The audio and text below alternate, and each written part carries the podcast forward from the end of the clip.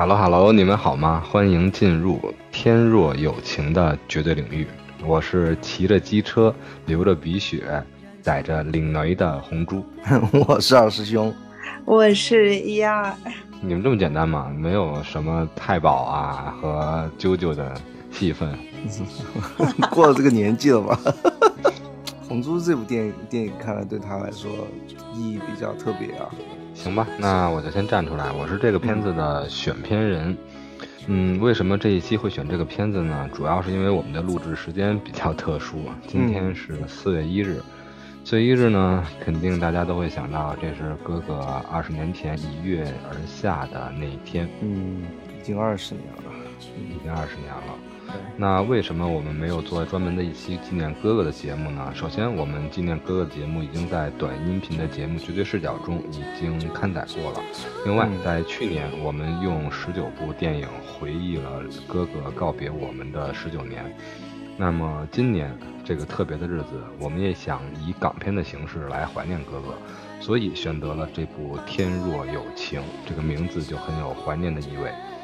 不仅如此，这个片子里面涉及到的主创团队，很多人都已经做古了。啊，嗯，没想到吧？没想到，没想到。等红猪听红猪细细道来。我大概知道一个。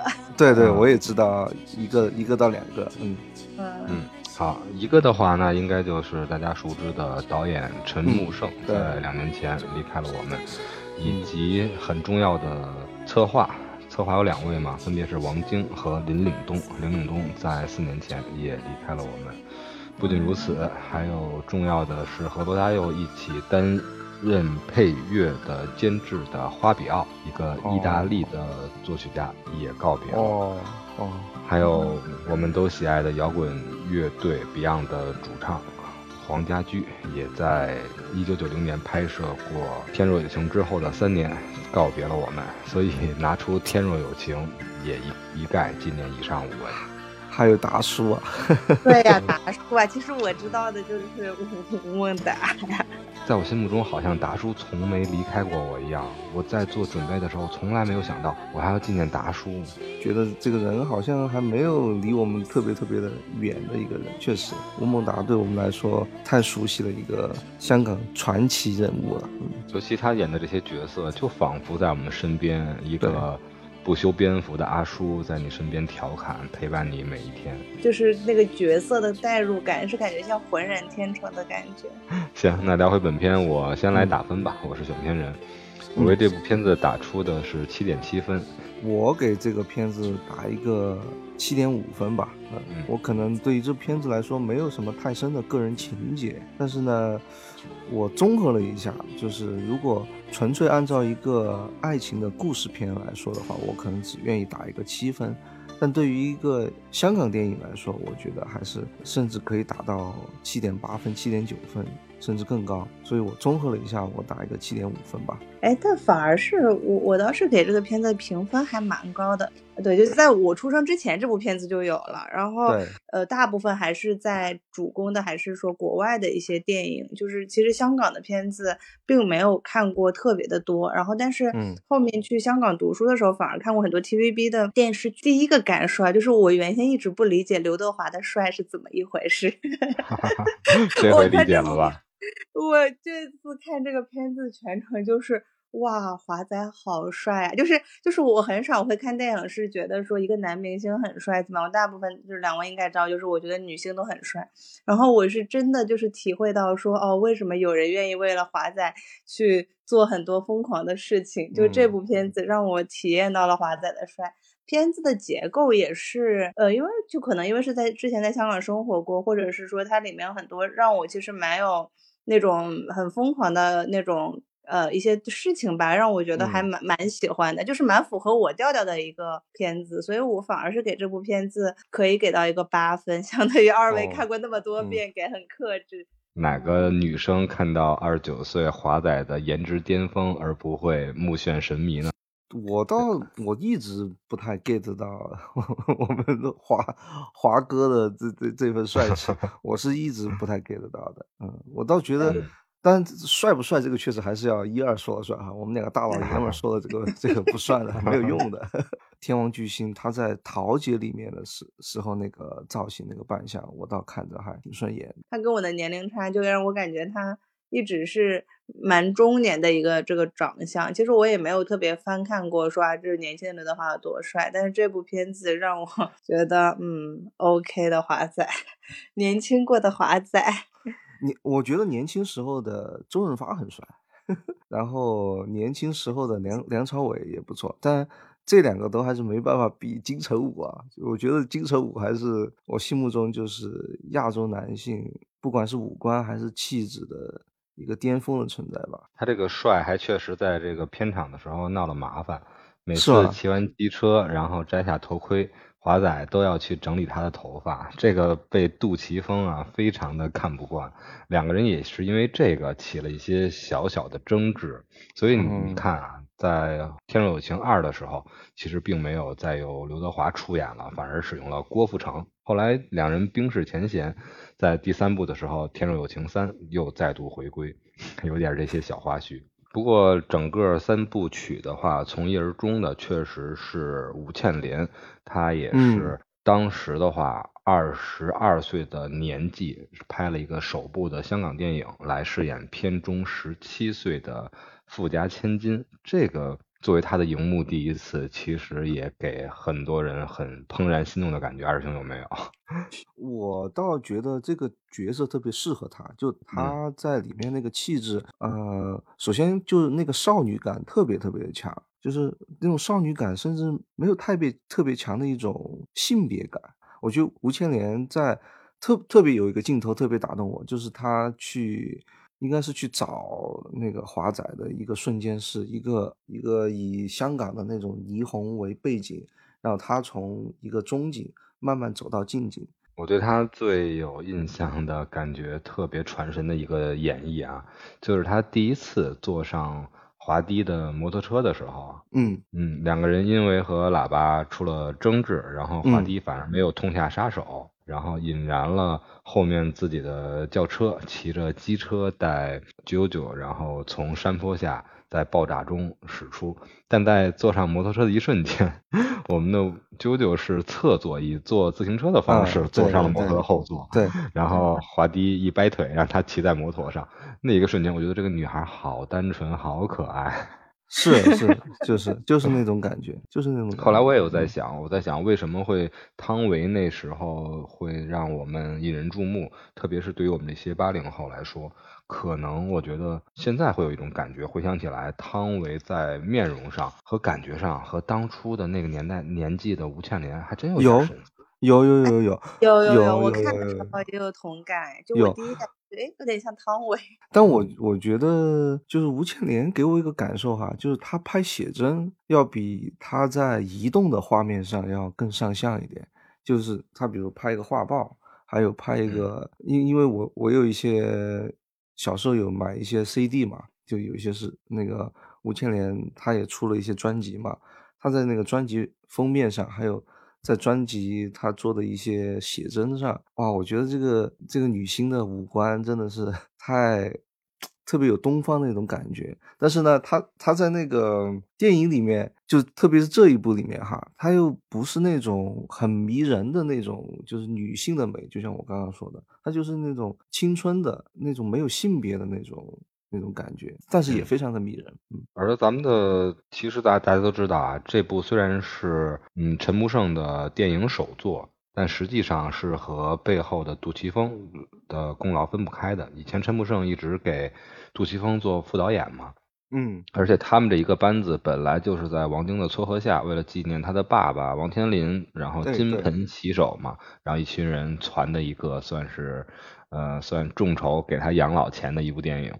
但后来在很多的细节上，包括片场的一些具体的执行上，还有选角上，都是杜琪峰发挥了重要的作用。而杜琪峰就是在一堆的黑白照片的参选照里面一眼慧眼识珠，是认准了这个当时还在台湾读大二的女生。然后非他不可，由此就诞生了这部神作。嗯嗯，就像像杜导这种导演，他在就是看人那个面相，还有选角那个气质上，这个是独一无二的。我觉得像杜导还有台湾的侯导，他们都有这种天分。就他们选的，其实其实杨德昌也是了，他他们选的这几个都是有名的鬼导，对拍摄的要求极其严苛，在选角方面极其独到，非常。其实其实早期的国师也是了，后 来不太行了。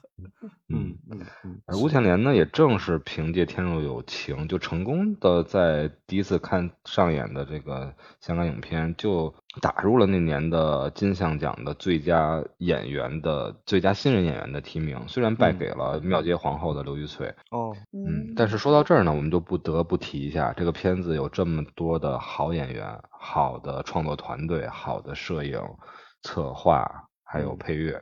但是唯一拿到了当年奖项的，还得是我们的宝叔。聊完了华低，聊完了啾啾，我们聊一聊宝叔吧。对，我看他拿到了最佳男配那一年，也是他的唯一一个金像奖的获奖作品啊，让人难以置信啊！演了那么多黄金配角，无论是给发哥，然后给星爷，给华仔。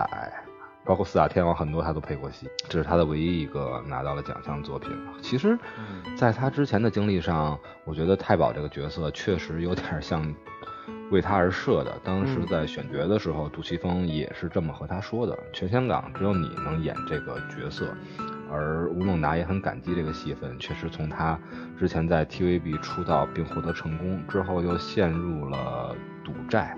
恨恨不得认为自己难以翻身的这个情况之下，也是通过这部电影最后重回了正路嘛。嗯，那那二年的演员感觉，哎，有些话也不太好说哈，就是比较，我只能说比较真实吧，也不是说完完全全都是特别阳光向上正面。其实个人的私生活也是属于是不太怎么说呢，就是也有很混乱。很很低谷的地方，但是并不影响他们。对这种真实感，往往难以替代啊。那时候的真的是很多是草根演员，有的是因为是参加了 TVB 的学习班，有的 确实是因为颜值，也有的人是因为努力。不像现在啊，经常是通过包装，通过呃经纪公司，然后很那种真实感很久没有见过了。是是是，确实这种。他，但是他演的东西又是又是他角色里面的一个东西，就是这种真真假假，但是那种就演员那个气场哈，就是我们刚刚开头说那个吴孟达，感觉一出来就是个中年人，从来没有变过。但我我我突然又想到另外一个演员，可能也是呃离我们而去了的一位，我非常非常演非非常非常喜欢的一位演员，傅彪，是我们中国大陆的一个演员。我我今天。偶然间，然后看了，因为因为吴倩莲嘛，我第一次认识吴倩莲是听她的歌，小时候听她唱歌。第一次看她电影其实是冯导拍的一部贺岁片，叫《没完没了》，我不知道。是的。红猪和有副标。看了对，然后里面就有副标，然后我阴差阳错的我看了一下演员表，就副标在演这部两千年时候的贺岁片的时候，他只有三十七岁。我那时候无法 想，好像那个 样子也没有变过。对他，对他那个完完全全是一个就是煤老板那种四五十岁那种那种感觉，一身横肉那种，路易十三的这种。然后我我突然一看，哇，他只有三十七岁，然后但但但但是他在那个片子里面那种感觉。无无法替代，我觉得就是你现在很少再看到这样这样这这类演员了，就是像像金子一样的这种演员，太太可惜了。嗯，聊到吴孟达，我突然想到他，就像像这种演员，其实是需要导演，需要好的导演，需要好的剧本，需要好的团队，然后才能够让他闪闪光。但是，一一一闪光，这个就是影史经典或荧幕经典。嗯，那个时候这种传人的剧、传人拍出来的电影还挺多的。这个片子就特别有意思，就像那时候他们王晶他们传了东成西就，紧接着又传了东邪西毒一样，两个连着拍，然后搞一个大杂烩，然后留下了美好的影像。这部片子当时传的也都是王天林当时拍这些。嗯，TVB 的，特别是金庸片、武侠片，这里面的不光是我们提到的三位，呃，刘德华、吴倩莲和吴孟达，其实像之这些黄金配角，也都是曾经在 TVB 里面，在金庸剧里面，然后去出演主要角色的一些演员。这些人凑到一起，他们之间的这些化学反应，又特别是在嗯刚才提到的陈木胜、林岭东和杜导的混合之下，搞得非常的有意思。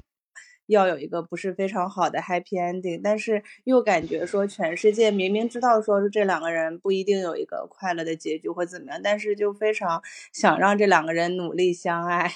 然后两个人这个在一路的过程中，就是华仔那个血就一直滴下来，滴下来，然后 就在擦鼻子，然后滴到他的那个白色的婚纱上，然后在各个桥段里面，就是的血就最后喷涌而出的那种感受，其实就整个那一路上，其实我都还蛮印象深刻的，而且是感觉就是特别特别用力，然后努力的去爱了一次，就是 打起的那个他们外面那个。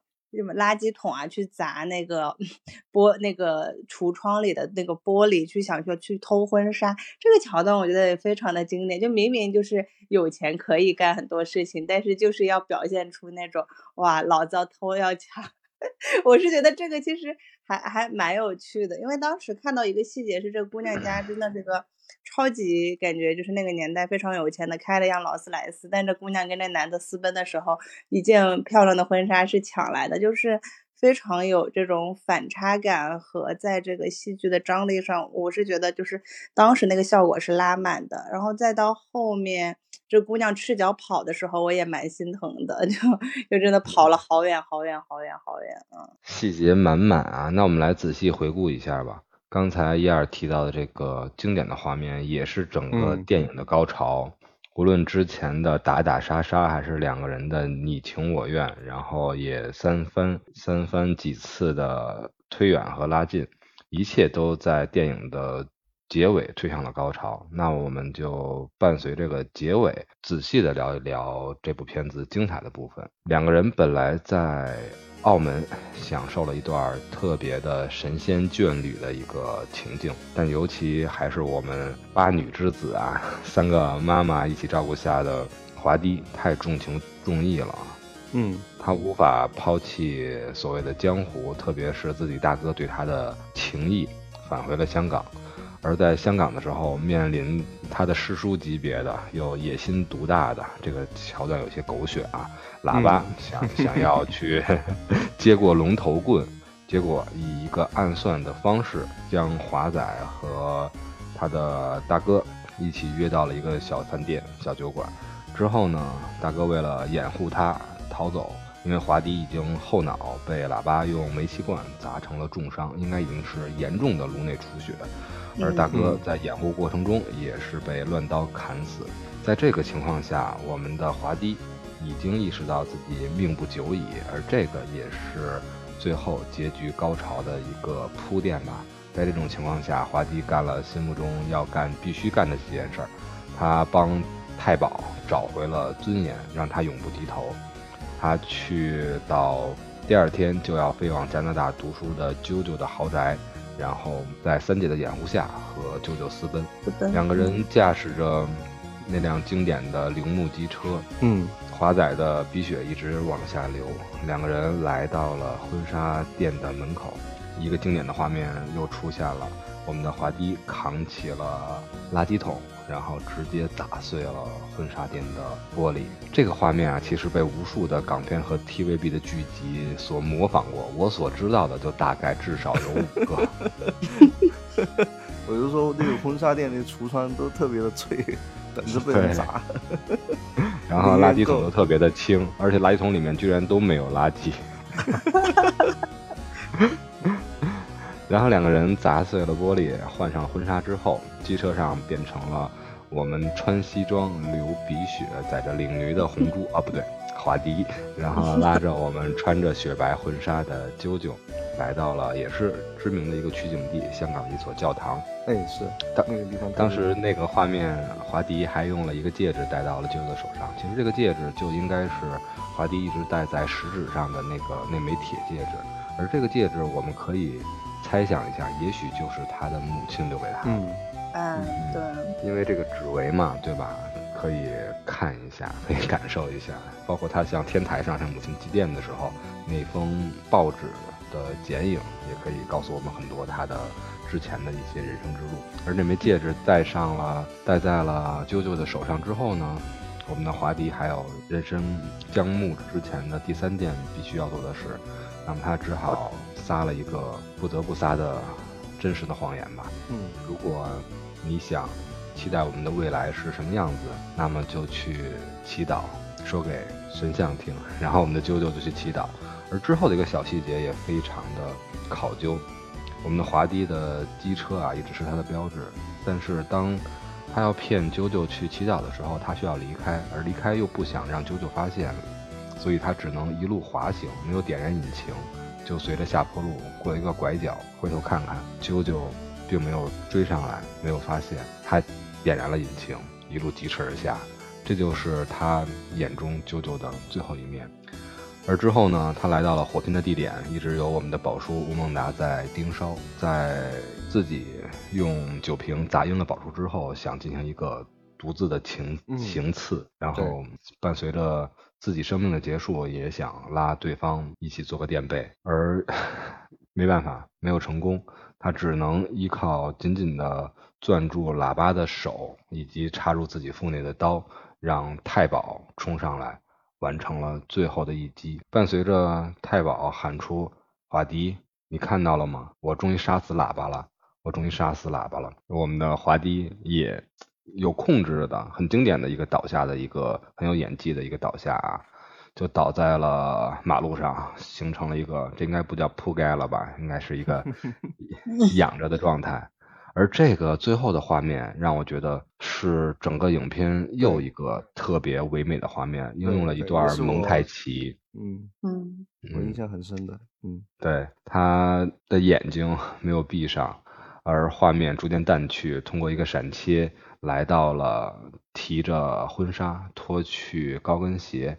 奔跑在香港高架桥去追逐爱人的吴倩莲的一个长镜头，可能，嗯，我我要说到另外一部，我相信比这部电影更要要更经典一点的爱情电影《甜蜜蜜》，就是邓邓丽君的一首《甜蜜蜜》就能够撑得起一整部电影，就可能因为一首歌，你就可以拍一部电影。然后我又想到我们上一次聊的。《黄昏清兵卫》导演山田洋次他拍的一部也是很很经典的电影，叫《幸福的黄手帕》。就那个那部电影也是最后这部电影整个电影有一部有一个非常震撼人心的一个高潮。我我我不剧剧透哈，就跟这部电影的片名是契合的，《幸福的黄手帕》。就因为一个意象撑起整部电影。我觉得，天若有情，如果说有一个意意象可以撑起整部电影的话，就是吴倩莲所扮演的这个十七岁九九，她穿着一个婚纱，然后奔跑在空无一人的、马上快要日出的黎明的香港的高架桥上，然后整个背景气氛是深蓝色的，然后全部是高楼大厦，全部是钢筋水泥，然后就她一个人穿着一身洁白的婚纱。奔跑在高架桥上，我觉得如果这个电影需要的话，我觉得这个场景、这个契机是足够的。嗯嗯，二兄聊到摄影，聊到了配色以及构图这块儿，我也很有感触。在我感觉这部片子里，不光是白色成为了经典，其实红色给我的，嗯，哎，给我的冲击也很大。机车是吧？那个机车的颜色，我每次看到都觉得说，哇，眼前一亮。而且它就是在各个场景时出现的时候，都是一个比较鲜鲜明的一个对比。他私奔的时候，他那一抬头就看到了一辆红色的、红白相间的这个机车。另外一个红色吗？除了红机车、红鼻血，对，龙凤枕。枕头。嗯嗯。还有还有各种就爆炸泵，还有没错火天台的火光，对天台的天台那个火光，就是它那个绝对是 非常经典构图，非常非常经典的一个构图。你就是近景是那个相当于给祭奠自己的王母烧的那个纸，然后那个火就熊熊在燃烧，然后远处就是坐在高楼边上的，在喝着啤酒的一个年轻的华仔。所以我打这个七点七分嘛，因为可能我觉得二师兄这个七点五分的起始还是感觉是一样的，额外加的两个零点一，一个就是加在它的构图、摄影，主要体现在摄影，包括构图和色彩上；另外一个零点一就是刚才二师兄联想到了，无论是甜蜜蜜还是幸福的黄手帕，都是从配配乐这块联想过去的。那么这部片子的配乐，我觉得也足以给它有一个加分啊。嗯，天若有情，从头到尾，普通话的另外一个版本加了四句歌词，是罗大佑献给三毛的，叫做《追梦人》。不光是这样，这部片子其实还有刚才提到的 Beyond 乐队做的几首歌，分别由家驹、加强和冠中演唱。三首歌嘛，由家驹演唱的《灰色轨迹》，由加强和冠中演唱的《试错也再不分》，还有《未曾后悔》。你听得懂吗？粤语的？我不光听得懂，我我会唱啊！Beyond 的每一首我都会唱啊。我小的时候去听的第一场演唱会，就是在嗯工体召开，工体举办的 Beyond 三子纪念家居逝世，然后乐乐队组建二十年的一个纪念演唱会，大家从头到尾一起合唱 Beyond 的乐曲，真的是太难忘了，在我中学的时候。是是，Beyond 进入我还是还是晚了一些，就是我可能是上大学以后，我可能才听的 Beyond，就就有点晚了，嗯，稍微年纪有点晚，嗯。其实，那我听 Beyond 是听他那首《海阔天空》，感觉好像也是初高中的时候，就是大家好像蛮蛮流行唱这首歌的。嗯，《海阔天空》之所以，首先这首歌本来高度就非常高嘛，另外之所以传唱的广，是因为也是在家驹死后，在马来西亚的一场纪念演唱会上。他的亲弟弟加强流着泪，哽咽着，高音唱不上去的这首《海阔天空》成为了经典。哦，我我是看最感，当然感动我的版本有很多了，就是红珠刚刚说的那个，就弟弟唱的那个版本，属于是点中点。当然还有一些就是这那种 B 站上面，它有那种小视频，就拍的那种日本街头，不是有那种呃。就是就抱着一把吉他那种艺人嘛，然后就其中有一个日本的，应该是日本的，就是马路上的一个艺人，然后他突然就唱 唱起了 Beyond 的《海阔天空》。那另外一个应该是我猜的话，应该是日本留学生，可能是香港的或台湾的一个留留留学留学生，就他们两个 在那对唱，唱着唱着就那个女的就哭了。那其他的其他的，因为日本那个。那个路路上那种感受嘛，然后车水马龙，其实没有太多人在意他们，就他们两个在那边唱边哭，然后然后周围的人都对他们置若罔闻。但我那个场景其实我我我特别的喜欢，就是沉浸在自己的某一种情绪里面。嗯，分享一下当时我们去听那场演唱会也是一种感觉。其实很多最开始在听《海阔天空》啊，听《真的爱你》啊，听一些经典歌曲啊，嗯，我们都已经在哭了，大家已经在一起大合唱。但是后来那场演唱会的设计是在《再见理想》那首歌的时候，利用激光技术让黄家驹重现了舞台。哦，那一刻所有人第一时间都在欢呼。之后只有寥寥的嗯加强啊，他们乐队的声音。所有的人就开始一起哭，一起哭，就一直哭到这首歌结束。他的影像，他的激光再再次消失，真的让人难以忘怀。嗯，科技的力量。所以说这次选的这个片子，我觉得还真的是集合了大家对那个时代啊，无论是刚才我们提到的主创团队，还是演员，像达叔他们，还有像。嗯，配乐的歌曲演奏者、演唱者们，其实九零年真的是一个特别特别的一个一个时候，比比可能红猪可能一一二可能还要高更晚一点，比我们可能熟悉的可能九五九六年还要更早一点，然后又比八十年代 又不是像八十年代那么那么的远，就感觉九零年是一个特别就就处在那儿的一个时间点。就我看这部片子的时 候。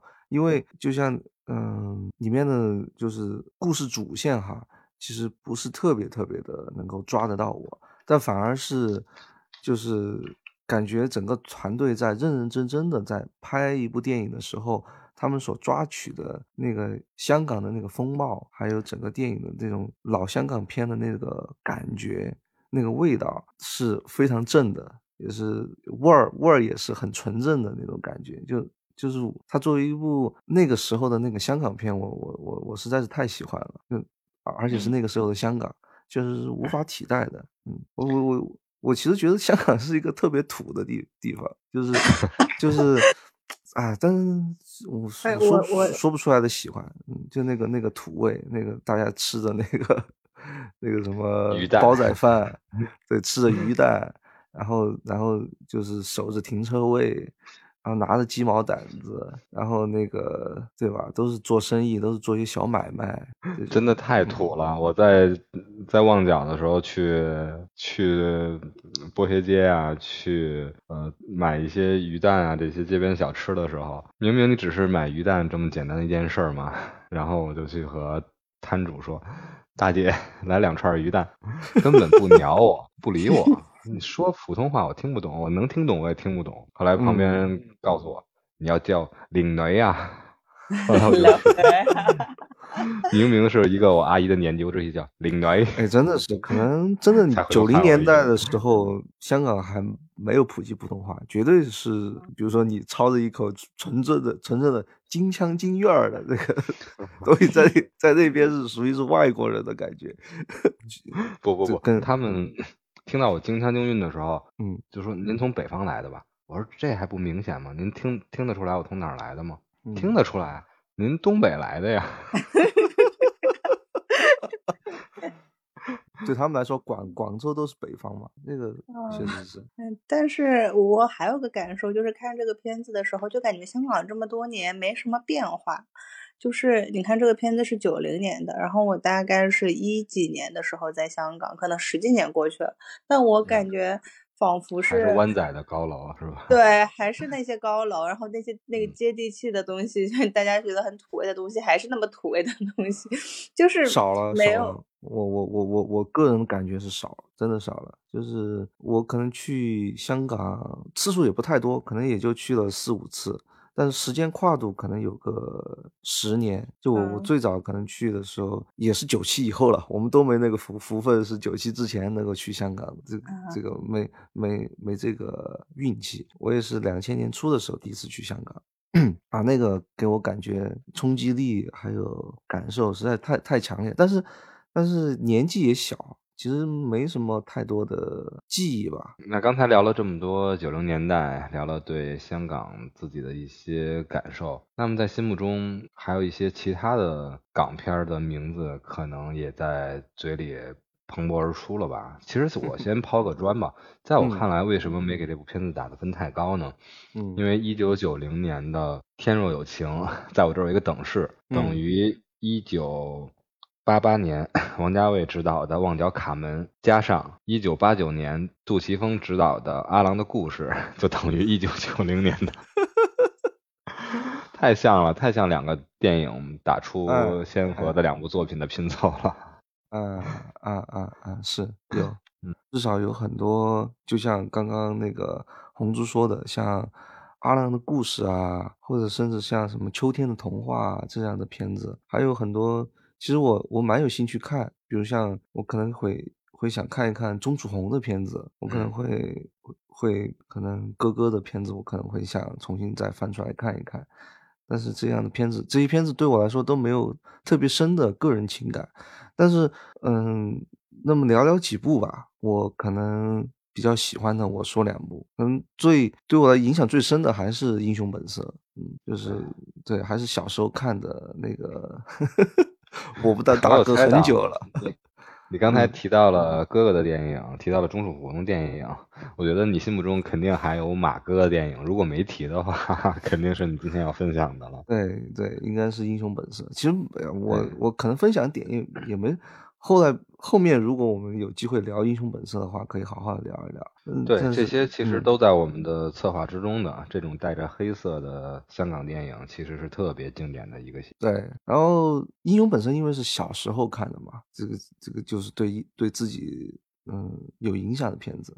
还有一部也是稍微大一点时候看的一部片子，也是对我有影响，就是王家卫的《花样年华》，那个也是属于是 给我留下了不可磨灭的印象的香港电影。嗯，这两部确实，《花样年华》也可以成为了香港电影的一个代表，特别是在嗯西方，在西方的很多国家都认为是一个。可以说是代表着香港排名非常高的一部电影了吧，也足以让杜导成为了在他们在让也足以让王家卫成为了让他们心目中无法忽视的一个名导之一的一部作品。以后我们一定会聊到《花样年华》的，都影响了我们三位主播。嗯，其实那个香港电影里面《花样年华》确实，还有就是我是在我的体系里面，其实王家卫对就是香港整个电影就是导演里面来说，是我比较喜欢的一位。因为他的就是画风极其的美唯美，然后他的配乐就是，其实他这这是他的这个非常鲜明的个人特点。是推荐嘛，就是蛮喜欢的一部，对我影响蛮多的是《志明与春娇》。其实它并不是一个香港电影最经典的就是二位就是。那个年代的电影，那也很也很经典，《志明春娇》我很，你说是应该是第一部吧？就对对对，是第一部，第一部买烟的那个，嗯嗯，对，就是，但是是我这个是我我我走进电影院看过的两部，然后我是当时感觉看完之后，就是觉得这个香港人的那个就是年轻人的那个感受，然后还有他们的那个爱情的那个那个状态，是当当下的时候觉得蛮酷的一个态度，因为香港太有。太有魅力的一个一个城。市了，就是在城市的魅力上一点不输东京，不输纽约，不输东。京，不输伦敦，嗯，更别提上海和北京了。其实其实其实上海是很有魅力。的，上不不这这这嗯，王家卫正在筹筹拍《繁花》嘛，对吧？其实北京北京，因为我说实话哈，可能很多人 可能不太，其实红猪肯定不爱听了。北京其 实，在在历史上就是底子没有像上海那么厚。我说实话，嗯，晚分但是晚分晚回来啊！评论评论区大家轻 喷，没关系没关系，这个欢迎大家欢迎大家说出自己的观点。嗯，对对对，哎，聊到这儿，我先插播一下啊，又要插播一下了。上一期我们聊网络迷踪的时候，在文案里留了一道题目，然后我选了两张自己旅行时候的照片。然后通过一个发起，让大家用我们节目里用提到的网络迷踪的游戏的形式，借助公开的且正规的手段来推测出两张照片的拍摄地点所在城市。没想到这档节目一旦上新之后，一天之内就被我们的听友把答案秒了。我们也会送出相应的礼物。我们的听友还有心，他把。新的一张照片发在了评论区，也希望我们这个游戏可以继续的全网接龙下去。接龙下去了啊！对啊，我们也会提供非常暖心的声音定制的礼物。嗯，把我们的这个游戏一起持持续下去。好的，好，那接着行，把刚才的那个城市啊地图炮，我们就。你看，我们主理人还是格局要大一点，这怎么办？关键主理人是北京的呀。